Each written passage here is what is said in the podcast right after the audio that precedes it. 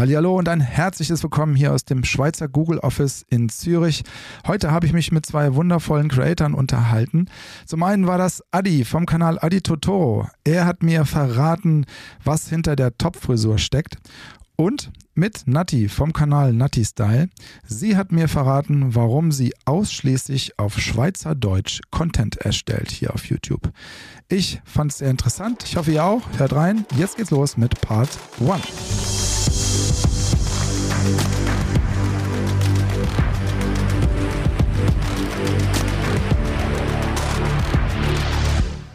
Hallihallo und ein herzliches Grüezi aus der Schweiz zum YouTube Creator Podcast, meine YouTube Story. Ja, ich freue mich sehr, dass neben mir ein super netter, super witziger, richtig cooler YouTube Creator sitzt, den ich sehr, sehr gerne selbst verfolge auf YouTube Shorts und YouTube Longform. Herzlich willkommen, Adrian Vogt alias Adi Totoro. Hi. Jetzt müsste so ein Applaus kommen. Das war so eine lange Rede. Du kannst ja klatschen. Ah. Hallo. Ah, toll, Gänsehaut. Aber ich finde es gut, dass du mich gerne anschaust. Ich hoffe auch in Real Life. Ja, du bist ja sowas wie eine Internetbrand geworden. Ne? Du hast eine Top-Frisur. Ich glaube, viele sagen die berühmteste Top-Frisur der Mhm. Schweiz. Du hast, äh, ja, ich bin ja aus dem Rheinland, ein Schnörres, also ein Schnurrbart. Also, und ich muss sagen, es ist wirklich eins zu eins. Du siehst genauso aus, wie du im Internet bist. Ja, es wäre ein bisschen weird, wenn es nicht so wäre. Ja, das stimmt. Oder hast du gedacht, ich setze mir das immer auf? Ist jetzt ein bisschen was für die ältere Generation. Aber kennst du Don King, den Boxpromoter? Nee, aber ich, ich kenne äh, von Holland diesen Film New Kids. Kennst du New Kids? Ach, das ist jetzt wahrscheinlich wieder nicht mein Alter. Ja, doch, ist glaube ich auch schon so zehn Jahre her, aber es ist so, dort ist auch so das drin. Ja, ich bin ein bisschen älter als du, aber ich wollte nur sagen, das ist halt eben, äh, Don King war ein berühmter oder ist ein berühmter Boxpromoter, der ähm, im letzten Mhm. Jahrhundert sehr große Boxkämpfe veranstaltet hat und organisiert hat, unter anderem mit Muhammad Ali, Rumble in the Jungle. Naja, und der hatte so als Markenzeichen immer seine Haare nach oben gekämmt, Ja. ähm, so, eine, so eine Sturmfrisur gehabt. Und das war halt ein sehr, sehr hoher Erk- Wiedererkennungswert. Und hast du das auch im Sinn damit? Viele Leute denken, glaube ich, dass ich das so absichtlich mache, aber das ist halt gar nicht so. Ne? Ich fände das, fänd das richtig dumm. Also ich, oder ich verstehe, wieso Leute denken, das ist so ein absichtliches Markenzeichen, weil es gut funktioniert, obviously. Aber ich komme halt von dieser Techno-Szene, weil Techno ist jetzt bei der Jugend gerade sehr groß oder vor allem vor vier Jahren in Basel war das sehr, sehr groß. Und wenn du Techno feiern gehst oder so, dann ist diese Frisur nicht mal ansatzweise komisch. So, weißt du, jeder hat dort irgendwie so einen kleinen Fokuhila oder im Topf oder so eine komische Frisur. Und ich komme halt so aus diesem Vintage-Techno-Film, so ein bisschen 80er, 90er Jahre so. Und deshalb finde ich das einfach geil. Und, und ich glaube, und ich glaube, man merkt das auch so, weil wenn jemand etwas rockt, was er gar nicht so fühlt, ich glaube, dann kommt das so ein bisschen rüber. Man muss es schon, ich glaube, das strahlt man auch immer aus. Ja, aber ich, ich glaube, wir müssen für die große Masse, äh, die ja hier zuhört, nochmal kurz äh, zusammenfassen oder erklären, was du so machst. Du bist ein YouTube-Creator, machst Shortform-Content und Longform-Content und wohnst in einer riesigen Stadt. Ja, ja, 800 Einwohner. Äh, Also in der Schweiz, ja. Ähm, Aber erzähl doch bitte selber mal, wer bist du? Hallo, ich bin Adrian, äh, 23 Jahre alt, komme eben aus Basel oder aus der Nähe von Basel. Mach schon seit, glaube ich, 2015 YouTube. Oder das, was online ist. Ich glaube, ich habe sogar früher angefangen. Ja, mach halt so, ich sage immer so typische YouTube-Videos, ne? so typischer YouTube-Humor, bisschen dumm, bisschen sehr viel dumm, bisschen Comedy, bisschen Real Talk, einfach so ein bisschen so YouTube-Shit. Ja, und, und wie groß ist deine Community? Jetzt gemessen mal an Abos, das kann man immer am, am meisten dann ähm, nachvollziehen. Auf YouTube, Mhm. Ich glaube, über alle Kanäle 750.000. Mhm. Aber es sind halt drei Kanäle. Ne? Ich habe den Hauptkanal, den, das ist mein Main-Kanal, dann den Shorts-Kanal, der halt größer ist, aber halt ein Shorts-Kanal ist und dann noch den Zweitkanal, so mit Twitch-Highlights und so. Mhm. Ja, wir hatten ja eben schon eine Presserunde mit, mit ähm, Medienvertreterinnen und ähm, da hast du gesagt, dass YouTube deine erste Plattform äh, war. Ähm, was waren damals die Beweggründe? Ähm, war das sowas wie ein Tor zur Welt für dich? Geld. Ah, In erster Linie Geld und Fame und in zweiter Linie Gronk. nee, also ich bin halt so einem, ich bin nicht in der ganz ersten YouTube-Generation. Ich glaube, so die ganz erste YouTube-Generation ist so Cold Mirror, ähm, die Außenseite, also wirklich so OG-Shit. Ich bin so mit Gronk ganz Anfang White Hitty, ganz Anfang die Lochis, ganz Anfang Mhm. umgespielt und Concraft, also wirklich so, ich glaube so 2013, 14 Zeiten so dazugekommen. mhm. Ähm, und habe das halt immer geguckt und habe sehr viel Minecraft gespielt und habe dann mit, mit Let's Plays angefangen. Ich glaube, bei sehr vielen Unterhaltungs-YouTubern fängt es mit Let's Plays an. Ich glaube, so die meisten, die jetzt groß sind, InScope, Monte, all diese, die kommen eigentlich aus dem Gaming. Und so war es bei mir auch. Ja, ja, und jetzt? Jetzt hast du es ja quasi geschafft. Jetzt bist du eine Internetbekanntheit. Ich denke, jetzt lebst du in einem Schweizer Loft Mhm. über der Stadt. Kannst du deinen Blick schweifen lassen? Ja, ja. Äh, Roger Federer ist mein Nachbar. Nein, ich glaube, es ist das Gegenteil, oder? Ähm, ich wohne in einem alten Bauernhaus auf dem Land. Ich wohne noch bei meinen Eltern und habe das Glück, dass es immer noch sehr, sehr gut ist mit meinen Eltern. Ich bin 23. Ähm, ja, ich habe dort zwei Zimmer. Es ist halt so ein großes Bauernhaus, das sie so ein bisschen umgebaut haben. Deshalb haben wir sehr viele Zimmer und einen großen Garten und kann dort mich so ein bisschen ausleben und einfach so machen. Ja, eines der letzten Videos habe ich, hab ich gesehen äh, vor, vor unserem Interview hier und du Ja. äh, warst dort auf der Skipiste und hast dann einfach eine Umfrage gemacht zum Thema Fußball-WM in Katar. Also äh, vieles machst du einfach spontan, oder? Ja, dort war so die Intention so ein bisschen so, ne, ich, ist halt ein geiler Kontrast zwischen Skifahren und Fußball-WM. Und ich habe halt die Leute gefragt, schaust du die WM in Katar, ähm, machst du Korruption? Halt so ein bisschen alles auf dumm, so wie, wie all meine Videos. Ich bin jetzt nicht jemand, der das groß supportet, die WM.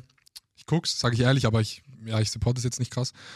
Ähm, und das sind einfach so die Ideen. Mir schießen manchmal so Ideen in den Kopf und dann mache ich die einfach. Das war jetzt halt so wie eine Straßenumfrage auf der Skipiste. Und ich habe das früher auf Schweizerdeutsch schon gemacht und ich finde das sehr lustig, weil das gibt es halt nicht so in Deutschland. Ne? Und ich glaube, viele Deutsche finden das auch lustig, weil so, hä, warte, da fährt jemand auf Ski in einem Skigebiet rum und fragt die Leute. So, weil in Deutschland ist halt das klassische Ding, äh, du hast ein Mikrofon auf der Straße irgendwo in Köln und, und befragst die Leute so. Ja, du spielst schon ein bisschen mit, mit den Stereotypen, ne? äh, was die Deutschen über die Schweizer denken und die Schweizer über die Deutschen. Äh, Das zieht sich schon so ein bisschen wie ein roter Faden durch deine ähm, Internetpräsenz, oder? Ja, also das war halt so der Plan. Ich habe früher Schweizerdeutsch Videos gemacht und in der Schweiz kannst du eigentlich von YouTube an sich nicht leben, so wenn du jetzt keine Kooperation machst. Du kannst mit Kooperation leben, aber auch mit Kooperation ist es halt nicht so einfach, weil die Schweiz einfach ein zu kleines Publikum hat. Denn du hast 8 Millionen Einwohner, 4 Millionen davon reden Schweizerdeutsch und von denen sind vielleicht 800.000 jung und von diesen 800.000 gucken 30.000 deine Videos. Das ist so in der Schweiz so die Rechnung ein bisschen. Oder zum Beispiel, es gibt sehr wenige deutsche Musiker, die von der Musik leben. Also du kannst in dieser, die, die, die Größe ist einfach zu klein. Deshalb bin ich dann auf Hochdeutsch gewechselt und habe also die Schweiz ein bisschen mitgenommen mit diesem, ja, mit diesem Thema, weil es wäre ein bisschen weird gewesen, wenn ich einfach gewechselt wäre auf, Hoch, äh, auf Hochdeutsch. Einfach so, oh, tschüss Schweiz, ich bin jetzt Deutsch. Und dann kam halt so das mit dem, ja, es ist doch immer so, so Deutschland, Österreich, Schweiz, wir necken uns immer so ein bisschen. Und das hat lustigerweise so von YouTube-Creator noch niemand wirklich aufgegriffen. Das war schon oft Thema bei Hazelbrugger, so in den Bühnenprogrammen. Die hat immer schon, schon so ein bisschen mit der Schweiz gespielt. Aber bei YouTube gab es das noch nicht oder bei anderen Plattformen. Ich glaube, deshalb hat das so gerade damals so ein bisschen den Nerv der Zeit getroffen, weil das so. Mhm. Ja, bei, bei dir kommt ja viel zusammen. Du hast ja auch ein großes musisches Talent. Du spielst ja, ähm, was, ich glaube, es ist eine Ukulele, oder? Ja, ja. Es Mhm. ist aber nicht wirklich Talent, es sind vier Akkorde von dem her. Ja, aber zumindest kriegst du einen entertaining Moment hin. Ich würde das nicht hinkriegen. Also Ja, sehr, sehr lustig. D deswegen würde ich das mal als Talent bezeichnen. Ja, zumindest habe ich dich so ähm, auf diese Art und Weise zum ersten Mal ähm, oder deinen Content wahrgenommen und auch immer dieses Betteln Österreich, Schweiz, Mhm. Deutsch, Schweiz und ähm, ja, sehr viel humoristisches, entertaining äh, Momentum drin. Ist es denn so, kannst du überhaupt nicht ernst sein? Bist du immer so? Ich kann sehr schlecht ernst sein, ja. So, keine Ahnung, ich gehe mit traurigen Situationen immer funny um. Ich kann zu einer Beerdigung nicht weinen. das ist recht krass, aber ich glaube, es geht actually vielen Leuten so. Es gibt viele Leute, die halt so Situationen mit Humor überspielen. Ich glaube, ich bin auch so jemand. So, ich, ich mache über sehr krasse Dinge Witze. Und ich bin jemand, der sehr wenig Grenzen hat. Klar kann ich jetzt nicht irgendwie so. Äh, In Deutschland kommen Hitlerwitze nicht so gut an, die macht man auch nicht. Das ist jetzt viel zu krass oder es, man, es gibt halt die Grenzen, die kennt man. Aber ich bin jemand, der sehr, sehr viel Humor versteht. Und das finde ich auch sehr wichtig. Und ich glaube, so verarbeite ich halt auch die Sache. Ist es denn schon mal vorgekommen, dass du auf einer Beerdigung eine humorvolle Rede oder so äh, halten musstest oder getan hast? Nee, nicht eine Rede, das mache ich dort nicht. Ich bin sehr schlecht im Reden halten, ich bin sehr schlecht vor Leuten. Ich glaube, deshalb mache ich Videos online. Aber ich, ja, ich war noch nicht auf so viel Beerdigungen. Ich glaube, ich drei waren es oder so. Und ich bin dann halt nicht jemand, der dort full steht und heult. So, weißt du, man geht ja danach oft essen und dann, keine Ahnung, macht man irgendwelche Jokes oder weiß ich was. Weißt du denn, wo das herkommt? Du bist ja so ein sonniges Gemüt, ähm, immer ein Witz auf Lager. Ähm, weißt du, wo das herkommt? Das ist bei einem deiner Eltern auch so? Nee, gar nicht. Ich glaube, das ist, wie ich, wie, wie ich mich entwickelt habe oder wie ich, ich habe halt wirklich sehr früh sehr viel YouTube geschaut, habe sehr früh sehr viele YouTuber geschaut, die halt so diesen Humor haben ähm, und hatte auch Freunde, die diesen Humor haben. Ich glaube, durch das ist es gekommen, aber das, meine Eltern sind jetzt gar nicht so. Sind wir jetzt eine Bildungseinrichtung oder wie? Ja, ja. Eine Humorbildungseinrichtung. Ich weiß nicht, ich glaube, jeder, jeder, der lustig ist, ist eigentlich traurig, das ist meine Theorie. Das ist eine spannende Frage. Ich meine, ich finde, oder ich habe sehr viele Comedians kennengelernt jetzt in der Zeit oder auch YouTuber, die lustig sind, die haben eigentlich voll so den weichen Kern eigentlich und ich glaube, ich habe den auch. Also wenn man so am Abend um drei Uhr vom, um, um das Feuer sitzt, dann kann man sehr geile Deep Talks machen. Aber nach außen ist man halt vielleicht jetzt einfach nicht so dieser, dieser krass emotionale Dude. Muss man auch nicht, finde ich so. Ja, willst du denn da was ändern an der Schweizer Idylle? Ähm, du bist ja unheimlich kreativ, hast ja einen wahnsinnig kreativen Output. Äh, die Shorts und ähm, hast ja Mhm. auch Skripts, die du ähm, vorher erarbeitest dir, denke ich mal. Kannst du da ein bisschen drauf eingehen? Kannst du ein bisschen beschreiben, wie du das machst? Ähm, ich habe oft irgendwelche Gedanken. Ich habe so eine, so eine Notiz auf dem iPhone und dort schreibe ich immer alles rein und dann setze ich mich hin und ähm, ja, guck so, was gerade interessant ist, was sind, was sind gerade so die Themen und mach dann etwas darüber. So, mir fällt halt oft etwas ein. Ich glaube, Kreativität ist so wie ein Muskel, den man trainieren kann. Oder Karl Lagerfeld, jetzt kommt das Zitat, der hat mal gesagt, Appetit kommt beim, beim Essen und Inspiration beim Arbeiten. So, das ist mein Zitat so ein bisschen. Also je mehr man macht, desto mehr macht man. Je kreativer man ist, desto kreativer ist man so. Ich glaube, das kennen viele Leute, die kreativ ist. Wenn man mal so drei Wochen nichts macht, ist es sehr schwierig, da wieder reinzukommen. Und das ist so ein bisschen das. Und ich glaube, so kommen dann auch die ganzen weirden Ideen. Und ich bin jemand, der schnell umsetzt. Also wenn ich eine Idee habe, dann will ich das machen, weil in einer Woche finde ich die Idee nicht mehr gut. Ja, jetzt habe ich den typischen Fehler gemacht. Ich habe zwei Fragen in einer gestellt. Ähm, ich stelle die erste nochmal. Ah, ja. Ähm, willst du denn an deiner Lebenssituation in der Schweizer Idylle etwas ändern? Äh, äh, ich würde es gerne ändern, aber ich will trotzdem gleich viel Steuern sparen. nee, also ich habe mal überlegt, nach Köln zu ziehen. Dann habe ich gemerkt, ja, die Steuern sind zu hoch, dann bin ich in der Schweiz geblieben. Und ich frage mich halt schon auch so dieses, ne, so, wenn man jetzt an, in so einen Ort zieht wie Köln oder Berlin, dann, dann ist es schon geil, aber ich erwische mich dann oft, dass man dort nur auf Events ist und, und sich selber abfeiert und so diese Bestätigung bekommt von Events. Und dort sind Leute, die sagen, boah, ich finde deine Videos so geil und dort, dies, das. Aber man verliert sich eigentlich dann ein bisschen in dem, was man eigentlich wirklich macht. Ne? So dieses klassische Musiker-Ding, glaube ich, auch ein bisschen. So, du kommst nach Berlin, ne? jeden Abend ist irgendwo ein Label-Event, jeden Abend kannst du irgendwo hingehen. Aber das, das ist geile Zeit, du lernst geile Leute kennen, aber es ist ja nicht wirklich produktive Zeit, wo du, wo du was machst. Achtung, das ist jetzt aber keine Steuerberatung. Und was ist, wenn du nur punktuell nach Köln gehst, aber in der Schweiz weiter wohnen bleibst? Das ist, ein- ja, das ist so, ein, so der, der, Plan. Wie gesagt, keine Steuerberatung, aber es sind, glaube ich, 180, 190 Tage oder was? Und nicht mehr als ein halbes Jahr. Da kannst du ja Herrn Anwalt fragen, ne? Ja, aber ich will auf jeden Fall mehr näher zu einer Stadt ziehen, dass ich einfach nicht mehr so lange zum Flughafen brauche. Ja, ich glaube schon, da muss man seine Mitte finden. Ne? Also eine Großstadt kann ja auch echt inspirierend sein. Vielleicht muss man da eine, eine gute Mitte finden. Ne? Mhm. Aber jetzt äh, wird es erstmal nichts ändern. Ne? Nee, nee, ich will schon umziehen. Also ich gucke auch Wohnungen an in Basel jetzt erstmal oder Zürich. Und das wird so der Plan sein, ne? dass ich halt viel näher am, am Flughafen bin, eine eigene Wohnung habe. Und dann, dann wird es schon klappen. Ich weiß nicht, ob du jetzt noch ältere Verwandte in der Familie hast, aber was erzählst du denen denn, was du so als Beruf machst? Das ist ja immer wiederkehrende Konversation. Ähm, meiner Oma würde ich sagen, Videos im Internet. Aber ich habe mal beim Radio gearbeitet vor fünf Jahren und meine Oma fragt immer wieder, wann gehst du wieder zum Radio, wann gehst du wieder zum Fernsehen? Dann sage ich, ja, ja, vielleicht irgendwann wieder. Aber ich sage einfach so Zeugs im Internet. Finde es immer spannend, dann sagen sie, ah, okay, Zeugs im Internet. ja. Ich meine, so Junge können sich was drunter vorstellen, aber wenn du das nicht konsumierst, dann kannst du dir wahrscheinlich nicht viel darunter vorstellen. Ja, Gibt es denn für dich so ein Vorbild äh, in den Medien, äh, wo du sagst, ähm, boah, so will ich auch werden? Sehr viele, ich habe wirklich sehr viele. Ich glaube auch so ein bisschen die klassischen, aber das sind halt einfach Leute, die halt so krass das geprägt haben. Einerseits Hazel Brugger ist für mich ein großes Vorbild. Ich durfte auch schon mit ihr drehen, das, das war sehr geil. Ähm, Felix Lobrecht ein bisschen so von der Art und Weise. Dann klar Casey Neistat und Logan Paul actually auch. So Logan Paul wird von vielen Leuten gehatet, aber ich finde Logan Paul ist ein sehr krasser, sehr krasser Dude, auch wenn er diesen Skandal hatte, das war nicht geil und so, aber ich glaube, das, so wie ich ihn wahrnehme und wie er Sachen macht, finde ich das sehr geil. Aber ich würde schon sagen, so im, im deutschsprachigen Raum Hazel Brugger. Mhm. Okay, aber ich sag mal, es sind ja schon viele Comedy-Stars, die du gut findest, äh, die auf der Bühne stehen. Ähm, kannst du dir auch vorstellen, mal ein Ja, ja. Bühnenprogramm zu haben, ein eigenes auf der Bühne zu stehen? Du magst ja eigentlich nicht so auf der Bühne stehen, hast du ja eben gesagt. Ja, da gibt es eine geile Story zu. Ähm, oder wie, ja. Nee, ich, ich musste dieses Jahr meine erste Laudatio halten beim Swiss Comedy Award, weil ich den vor einem Ja, Jahr habe ich auf YouTube gesehen, ja? Ja, ich habe den gewonnen vor zwei Jahren und musste diese Laudatio halten. Ich war so gottlos nervös, weil da sitzen tausend Menschen unter dir, die, die Mhm. größten Comedy-Legenden der Schweiz. Ich weiß nicht, ob du die kennst, aber das sind so, das sind so die, die Felix Lobrechts der Schweiz, die Stefan Raabs der Schweiz, das sind wirklich so die krassesten Dudes und dann komme ich und ich habe nichts vorbereitet. Dann habe ich während der Sendung, und ich hatte eineinhalb Stunden Zeit, hast du auf dem Handy ein bisschen was geschrieben und ich glaube, es war okay, aber ich habe einfach so wieder gemerkt, Digga, ich bin viel zu nervös, wenn ich dort oben bin. Ich glaube, das ist auch sehr viel Übungssache, man kann sich da schon dran gewöhnen, aber momentan ist es nicht das, was ich will und ich glaube, es gibt ja auch einen Grund, wieso ich Videos online mache. Aber es kommen immer wieder so Comedy-Dudes und sagen, ey, geh doch auf die Bühne, mach doch das, aber irgendwie, ich weiß nicht, also es kratzt mich momentan nicht so. Ich finde, es ist auch momentan, ich, ich weiß nicht, ob Comedy auf der Bühne momentan so das ist, was einerseits voll zieht bei den Jungs, ist schon so geil, aber ich finde es auch geil, wenn man das online macht, wenn du einfach online ein geiles Video machst. Ja, ich meine, vielleicht gehst du ja mal als Special Act bei Felix Lobrecht auf die Bühne, wenn die Halle schön voll ist. Ja, da würde ich, da würd ich ausgebuht werden, aber es wäre eine Erfahrung, glaube ich. Ich glaube, es spielt keine Rolle, ob es 25.000 Leute sind oder 1.000. So, ich glaube, da war dann der Unterschied nicht so groß. Mhm, Und wenn du jetzt mal beschreibst äh, dich selbst, wie bist du aufgestellt? Machst du alles alleine oder hast du Helferlein? Ähm, meine Mutter macht die Wäsche und die kocht. nee, ich habe einen Manager, der mein Management macht. Also Mails, Shit, all, all das, eine Buchhalterin und jemand, der den Zweikanal schneidet auf YouTube. Also so die, die Stream-Highlights von Twitch. Aber ansonsten mache ich alles selber. Mhm, Aber ist dann Volltime-Beruf, was du machst, ne? Ja, seit zwei Jahren. Mhm, Und nach der Schule, was war da so los bei dir? Was hast du dazwischen gemacht? Das ist eigentlich funny. Ich habe die Wirtschaftsmittelschule gemacht. Das ist so eine wirtschaftliche Ausbildung. Ich bin voll im, im Game. Ähm, habe dann ein Jahr bei der Bank gearbeitet in einem Anzug.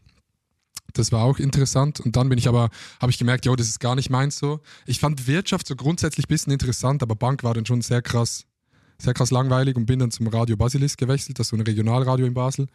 Und habe dort ein Jahr Radio gemacht, weil mein Traum war es eigentlich schon immer als Kind, so, ich fand Studios schon immer geil. So Fernsehstudios und Radiostudios sind einfach so, finde ich jetzt auch immer noch einfach so ein, so ein geiler Ort. Ich weiß nicht. Ich habe so eine Faszination. Wahrscheinlich mit Mikro und so. Ja, einfach so, ja, einfach so. So, du kommst da rein und da gibt es so diesen Moderator, der das moderiert. Das hat mich immer so fasziniert, so den zu sein. Ich habe nie verstanden, wie, wie eine Tagesschau zum Beispiel, wie da 50 Leute dran arbeiten und jemand moderiert es. Wieso gibt sich so ein Redaktor zufrieden mit, nee, ich, ich bin hier im Hintergrund, ich bin voll zufrieden. Das habe ich nie verstanden. Ich fand immer so dieses Studio-Ding und in der Mitte vom Studio sein fand ich immer, immer sehr, sehr geil. Dann kam ich halt zum Radio, habe dann aber sehr, sehr schnell gemerkt, dass Radio nicht mehr das ist, was es wahrscheinlich mal war und wie ich es im Kopf hatte. So, ne? Vor 15 Jahren war, waren ja Radiomoderatoren so die Dudes, jeder kannte den Morgenshow-Moderator, jeder kannten, kannte die großen Fernsehmoderatoren, aber das ist heute einfach nicht mehr so. Ne? Wer war dein Held? Nick Hartmann, kennst du den? Das ist ein Schweizer Moderator. Mhm. Ähm, der war so in der Schweiz sehr, sehr big. Der hat so die großen Samstagabend-Kisten moderiert, so Mhm. SRF der Leute sind so Schweizer Sendungen. Aber das, das war so, war so meine Vorbilder damals. Mhm, Jetzt hast du ja auch dieses Jahr bei Utopia mitgemacht in Köln, äh, wo 60 Creator und Creatorinnen sich dem Thema Umweltschutz und Nachhaltigkeit und wie können wir unsere Welt retten äh, gewidmet haben. Und wie kam es dazu eigentlich? Mhm. Ich sage jetzt, ich bin jetzt online nicht so jemand, der so seine politische Richtung oder so, so, so Themen krass anspricht, aber ich glaube, man merkt ziemlich schnell, dass ich, auf welcher Seite ich bin. Rechts. nee, äh, schon auf der linken Seite. Aber so, ich meine, dieses Thema, so, ich finde es zwischendurch mal geil, weil ich mache halt so Content, ne, der, der ist so schnell, das ist funny, da lacht man, aber es ist jetzt nicht Content, wo man so, so deep vielleicht drüber nachdenkt, so ein bisschen. Es ist einfach so wirklich Unterhaltungscontent, was ich auch extrem wichtig finde, aber das Projekt fand ich geil, weil einerseits Leute dabei waren, die ich gut kenne, Revi, Jonas, ähm, uns halt einfach auch ein gutes Projekt ist. Und es ist ja nicht nur ein Projekt, wo es jetzt voll um dieses Thema geht, es hat viel Unterhaltungsstuff dabei. Und ich war jetzt nicht der, der dort die großen Polit-Talks geführt hat. So. Ich habe mitgeredet, aber ich war dann mehr ein bisschen zuständig für die Unterhaltung und dass es auch mal ein bisschen was zu lachen gibt oder vielleicht mal eine komische Zwischenfrage. Ich habe halt oft auch so Fragen gestellt, die, glaube ich, so ähm, dumm klingt. Zum Beispiel haben wir über Wasser geredet und dass es einen Wassermangel gibt, weil alle Gletscher schmelzen. Dann frage ich halt so, ja, aber wieso hat es weniger Wasser, wenn Gletscher schmelzen? Dann ist ja mehr Wasser. So. Das sind das, glaube ich, so Fragen, wo sich auch viele Zuschauer stellen, weil ich einfach jetzt nicht so in der Materie drin bin wie andere dort, weißt du, die sich jeden Tag damit auseinandersetzen. Ich kenne mich grob aus, aber ich bin jetzt nicht ein Experte. Und ich glaube, das war so eine geile Mischung und war ein sehr, sehr geiles Projekt. Ja, ist es nicht auch so, dass du vielleicht ähm, durch diese Aufbereitungsart, die du machst, also äh, das äh, humoristisch aufzubereiten, mehr Menschen mit den Themen erreichst, als wenn du jetzt einfach eine PowerPoint-Präsentation über, äh, über das Thema machst? Ähm, ist das so? Mm, Ich glaube, ich spreche manchmal schon so Themen humoristisch an, weil ich halt eben doch beim Radio dann gearbeitet habe und trotzdem so ein bisschen redaktionellen Hintergrund habe und trotzdem Zeitungen lese und trotzdem gerne aktuelle Themen anspreche. So. Ich habe nicht nur diese ganz mimigen Sachen, ich habe auch immer wieder so, jetzt mit Katar habe ich viel gemacht, so bisschen humoristisch darüber. Aber was war die Frage? Die Frage war, äh, ich möchte, ähm, Ah, äh, möchte ich, ja. die Frage an dich war, möchtest du hier wirklich was bewegen in der Welt? Und äh, ist der Weg ähm, der humoristische, den du da einschlägst? Ich glaube nicht mal absichtlich. Also ich, ich habe jetzt nicht so die Mission, ich bin jetzt nicht so jemand, der sagt, ich muss jetzt mit meinen Videos sowas Gutes machen. In erster Linie will ich die Leute unterhalten, aber es bietet sich halt oft an, ähm, über solche Themen sich lustig zu machen. Gerade weil wir in der Familie viel darüber reden. Also wir sind eine Familie, die oft redet über so politische Themen. Das waren halt bei uns Themen am Tisch. Ich glaube, das kommt sehr auf das drauf an. Ne? Wenn ich das nicht gehabt hätte, dann würde ich auch nicht drüber reden oder dann würde ich mich auch gar nicht dafür interessieren. Du musst sagen, wenn das jetzt privat ist, aber hast du eine große Familie? Hast du viele Geschwister? Ähm, nee, also meine Familie sind vier Leute. So. Ähm, und da habt ihr viel darüber diskutiert, okay. Einfach so, so, bei uns waren halt einfach tagesaktuelle Themen immer so. Mhm. Ich glaube, es gibt Familien, da wird halt nicht so viel über News geredet, weil es vielleicht einfach nicht so Thema ist. Bei uns aber schon.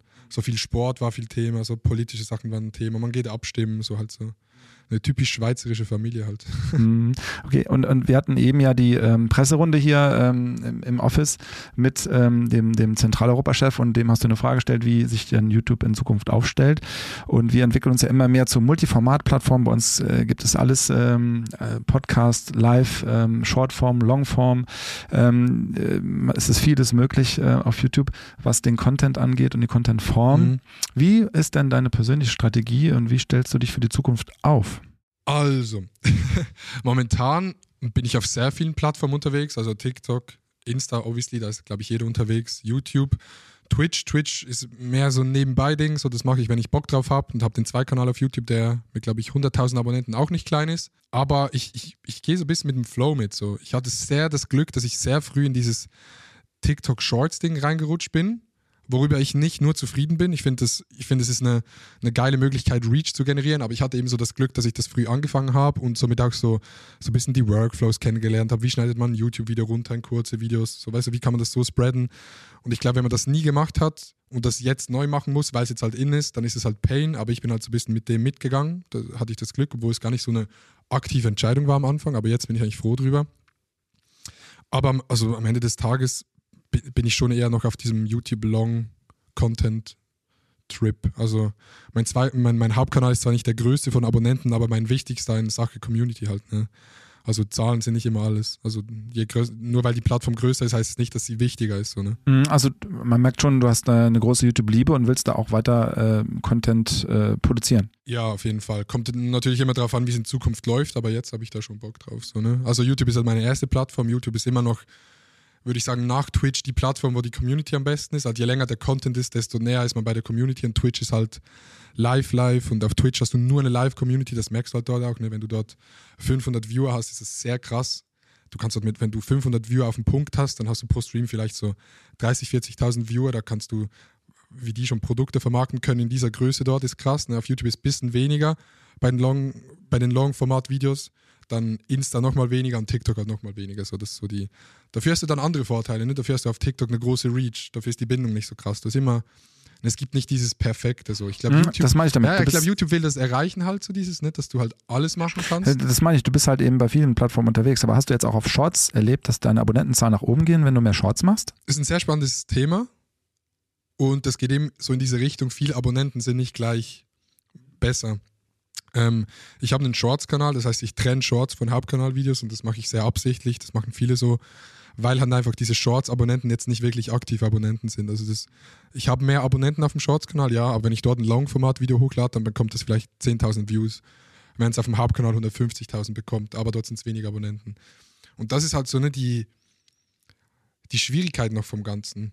Klar, du bekommst viele Abonnenten, aber es ist schwierig, diese Abonnenten zu transferieren auf, auf den Long-Format-Content. Klar, da gehen mal welche rüber oder wenn sie dein Gesicht schon gesehen haben, dann sehen sie ein langes Video von dir im Feed, denken sich, ah, den kenne ich, da klicke ich mal drauf.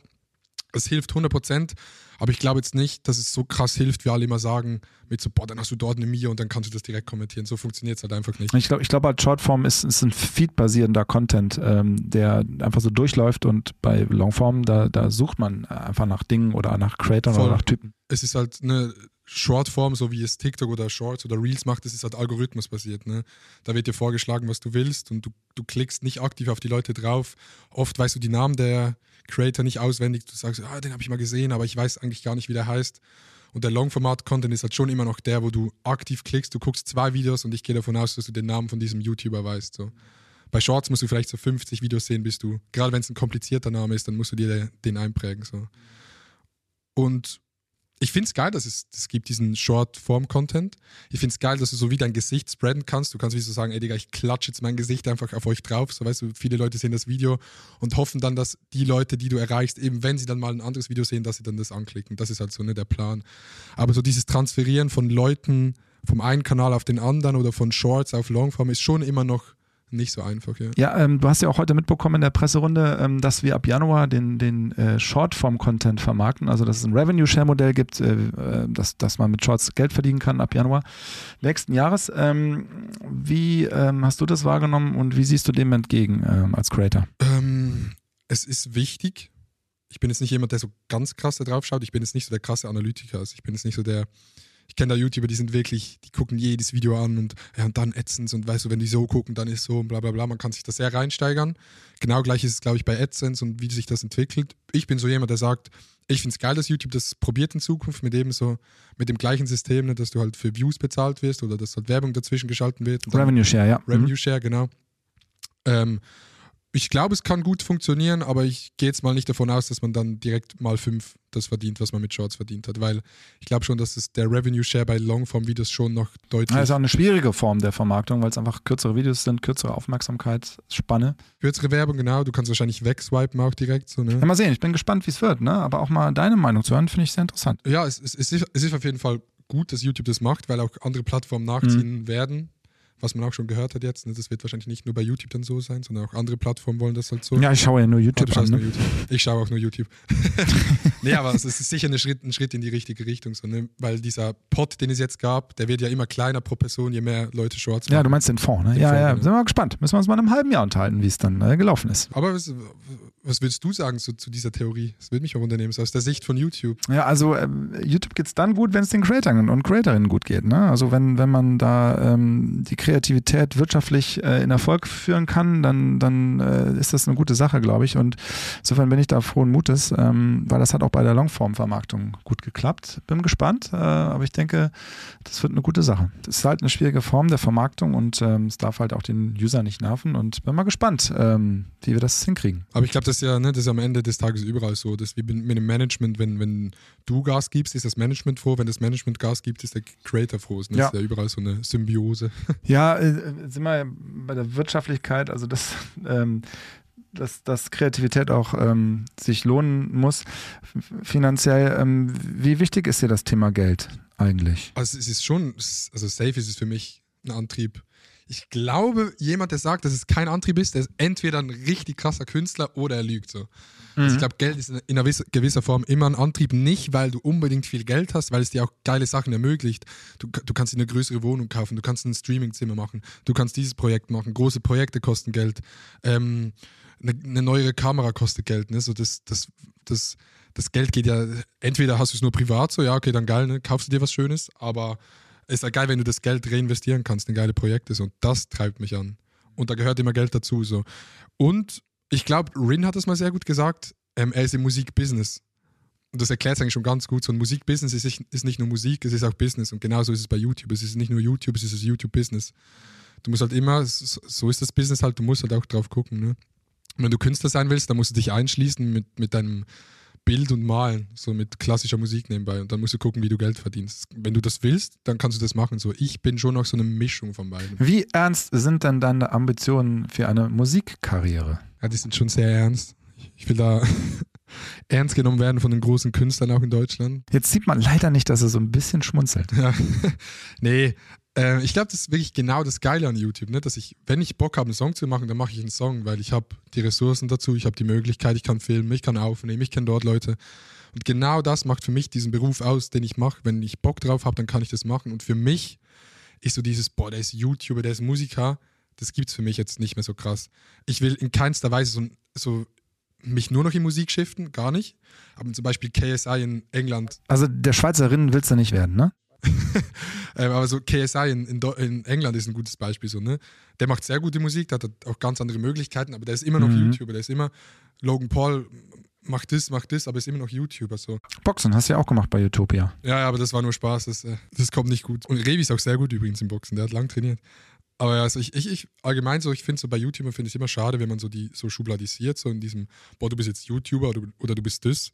Ich meine, als YouTuber kannst du machen, was du willst. So richtig viele Musiker machen auch YouTuber, aber dort sagt man nicht, boah, du bist jetzt YouTuber. So, die sind immer noch Musiker. Aber umgekehrt funktioniert es halt noch nicht so smooth.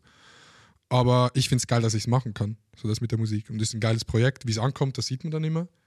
Aber zum Beispiel, das kann ich jetzt hier schon mal droppen, ähm, planen wir einen Schlagersong für Ah, super, freue ich mich drauf. Anfang nächstes Jahr. Und das ist halt auch sowas, ne? wenn ich Bock auf einen Schlagersong habe, dann mache ich einen Schlagersong.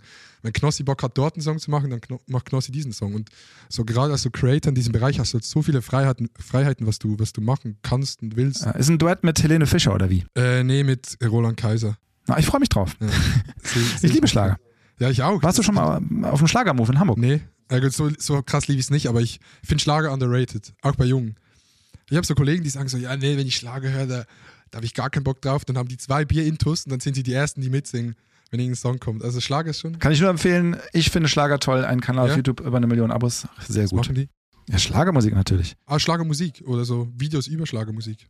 Okay, muss ich mir mal reinziehen. Ja, Mensch, Adi, ähm, war super, super Gespräch. Äh, vielen Dank. Ähm, äh, bleib uns wohlgesonnen. Ähm, danke, dass du so viel Energie in YouTube steckst. Ähm, Ja, vielen Dank für euer AdSense. Ah ja, ge mal weiter. Ihr habt da nicht viel mitgeholfen. Nee, vielen Dank für die Einladung, war, war sehr, sehr toll. Und ich wusste nicht, dass äh, gerade YouTube in, in Zürich so krass vertreten ist. Ja, hier ist der größte Ingenieursstandort außerhalb von äh, Amerika. Und, auch- und auch gute Steuern. Das Thema Steuern ist bei dir groß, ne? Ja, es wurde ein bisschen präsenter jetzt mit dem Auswandern, ja. Es ist so paradox bei mir, ne? Ich sage immer so, ich achte nicht so auf Geld, weißt du?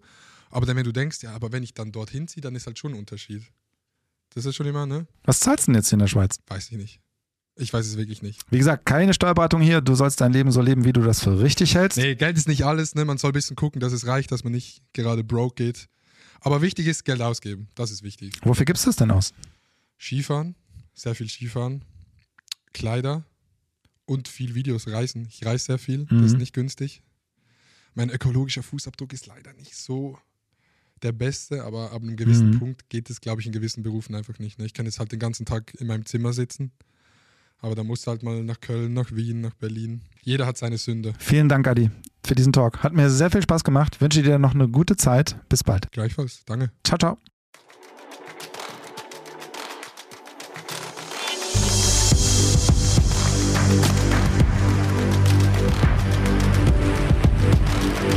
Ja, weiter geht's hier im zweiten Teil des Schweizer Specials aus dem Zürcher Office. Und neben mir sitzt jetzt die 21-jährige Nathalie vom Kanal Natti Style. Hallihallo. Hallo, schön, dass ich hier sein darf. Ja, du warst vor kurzem noch Gymnasialschülerin. genau, ja. Und jetzt? Was machst du jetzt? Ja, ich habe letztes Jahr das Gymnasium abgeschlossen und ähm, ja, zurzeit bin ich selbstständig mit Social Media. Ähm, genau, das ist so mein Ding. Ich verdiene mein Geld mit meinem Hobby und nächstes Jahr möchte ich ähm, aber studieren. Dann. Ja, vielen Dank, dass du mit mir in Hochdeutsch hier redest. denn dein Kanal Nutty Style ist ein Kanal, auf dem du nur in Schweizerdeutsch redest. Genau, ja. Also mein ganzer Content ist Schweizerdeutsch. Hat auch seine Gründe. ähm, ja, einfach weil Hochdeutsch nicht so authentisch ist und man mir sehr, also man hört sehr wahrscheinlich, dass ich eine Schweizerin bin. Also ich finde, dein Hochdeutsch ist super, aber vielleicht stellst du dich nochmal kurz vor in Schweizerdeutsch zu deinen Fans, die ja Schweizerdeutsch von dir nur gewöhnt sind. Ja, heute zusammen. Schön, alle Schweizer da miteinander zu haben. Wie geht's also? Ja, ich mag's äh, und verstehe es ja auch, weil ich äh, seit der Kindheit meine Skiurlaube immer im Wallis in der Mhm. Schweiz äh, verbracht habe und dementsprechend auch etwas verstehe. Ähm, aber es ist ja ein sehr kleiner Sprachraum, ähm, das Schweizerdeutsch. Wieso hast du dich da ganz bewusst für entschieden, äh, die, diese Form von Content äh, so zu machen? Ja, wie ich vorher schon gesagt habe, es ist für mich vor allem authentisch. Also ich habe lange vor, also ich habe im 2018 habe ich angefangen mit YouTube und ich habe mir vorhin schon überlegt, soll ich jetzt Hochdeutsch machen oder Schweizerdeutsch, weil ich selbst habe nur deutsche YouTuber und YouTuberinnen konsumiert. Ähm, ich kannte niemanden, der auf Schweizerdeutsch Content Mhm. macht, deshalb war das für mich zuerst gar keine Frage. Ich mache jetzt einfach Hochdeutsch. Ähm, ich habe allerdings jemanden gekannt, äh, Grüße gehen raus an Loris Zimmerli, er war vorhin auch hier. Ähm, ihn, ihn habe ich auch verfolgt und er hat auch lange äh, Content auf Hochdeutsch gemacht als Schweizer und hat sich aber dafür entschieden, dann schweizerdeutschen Content zu machen. Und das hat, mir so ein bisschen so den Kick gegeben, ah, es ist also auch möglich, ähm, schweizerdeutschen Content zu machen, weil eigentlich wollte ich, also war das schon meine Präferenz, einfach eben, weil ich authentischer bin, so es ist meine Sprache, ähm, ich kann, man, man ist auch viel spontaner, gerade zum Beispiel so bei Vlogs und so, wenn man jetzt irgendwie die Familie oder so einbindet. Ja, ist mir auch aufgefallen. Ich habe ähm, hab das Video gesehen äh, mit dem Familienausflug nach St. Anton oder ich weiß nicht, wo es war. Ah ja, da, Davos, Davos, In genau. Davos, ja genau. Und ähm, ja, du hast so viele schnelle Schnitte und ähm, Reaktionen. Ähm, also ähm, ja, da, da geht es auch nur äh, wahrscheinlich in eurer Sprache, die ihr immer benutzt, oder? Genau, ja, es ist ja wie nur schon der ganze Wortschatz. Also es macht wie meine Sprache macht mich ja irgendwie aus.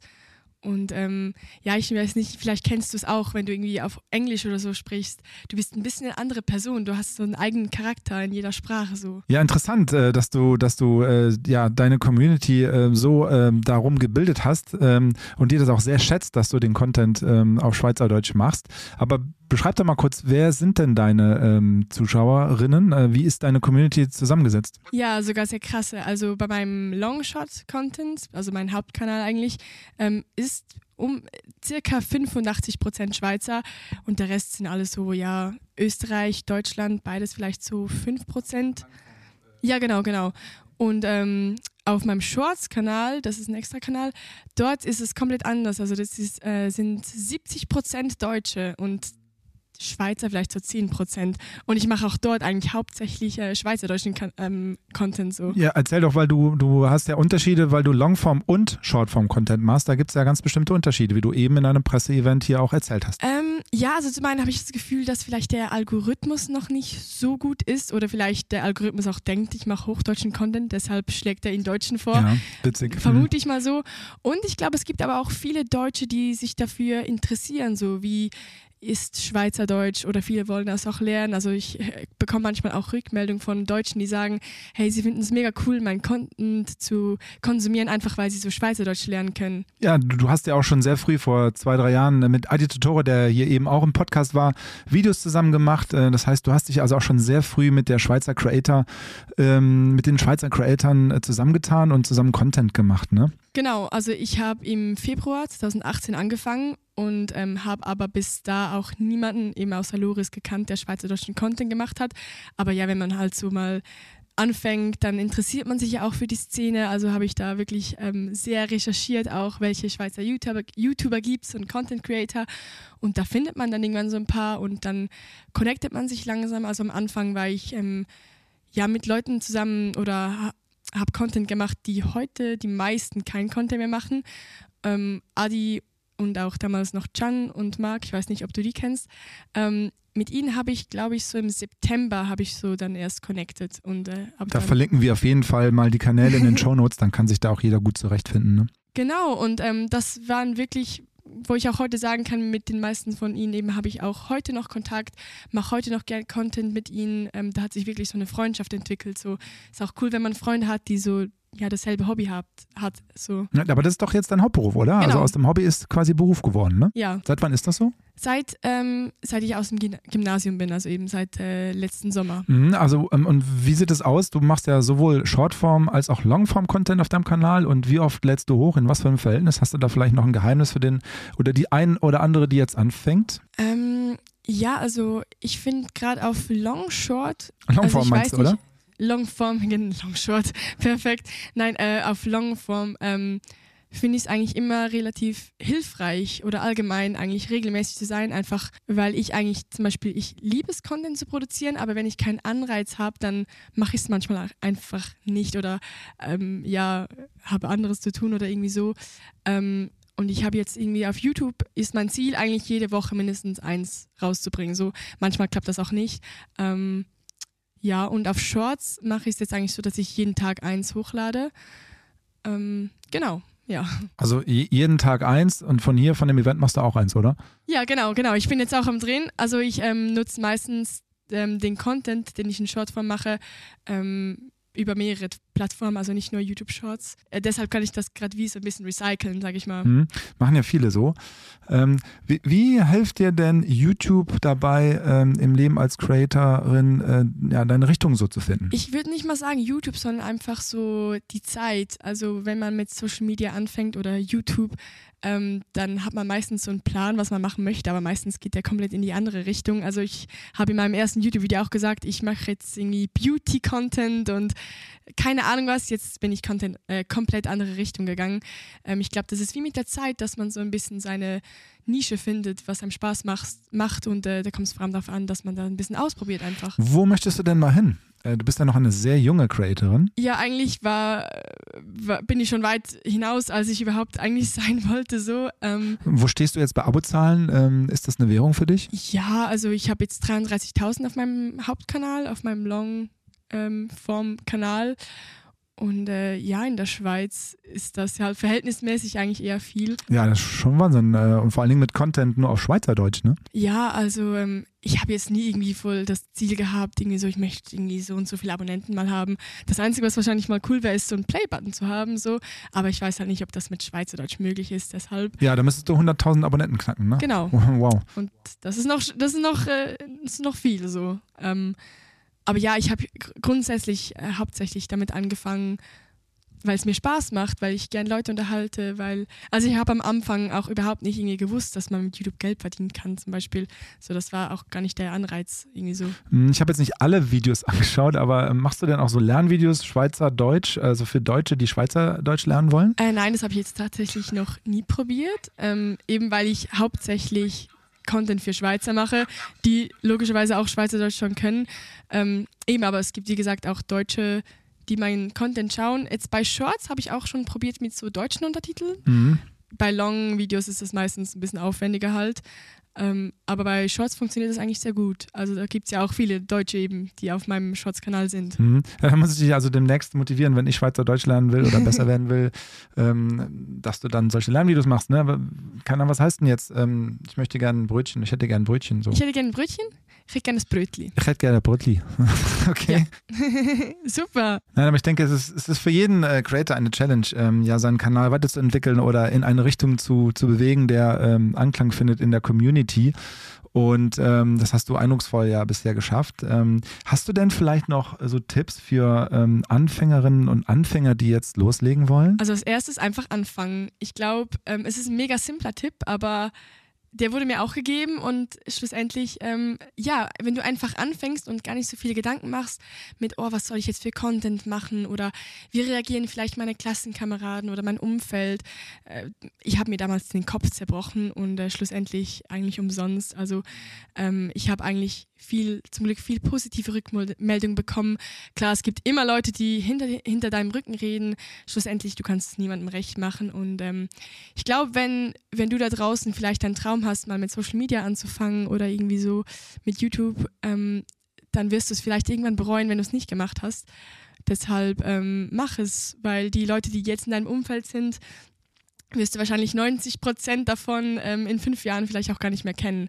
Deshalb ähm, guck auf dich und deine Träume, dass du die verwirklichst. Wie muss ich mir das vorstellen? Machst du das alles alleine und, ähm, und wo lebst du? Ähm, teilst du das alles mit deiner Community? Ähm, ja, ich mache eigentlich alles hauptsächlich alleine. Also von Storytelling bis zu Schnitt und Hochladen.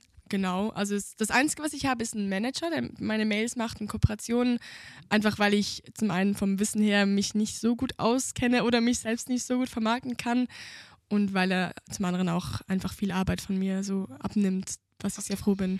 Ja, du bist genau. ja auch auf Sprachreise gegangen und hast dann aber auch in einem Video verarbeitet, dass es dir nicht so gut ging, dass du in einem Tief warst ähm, am ersten Abend, glaube ich.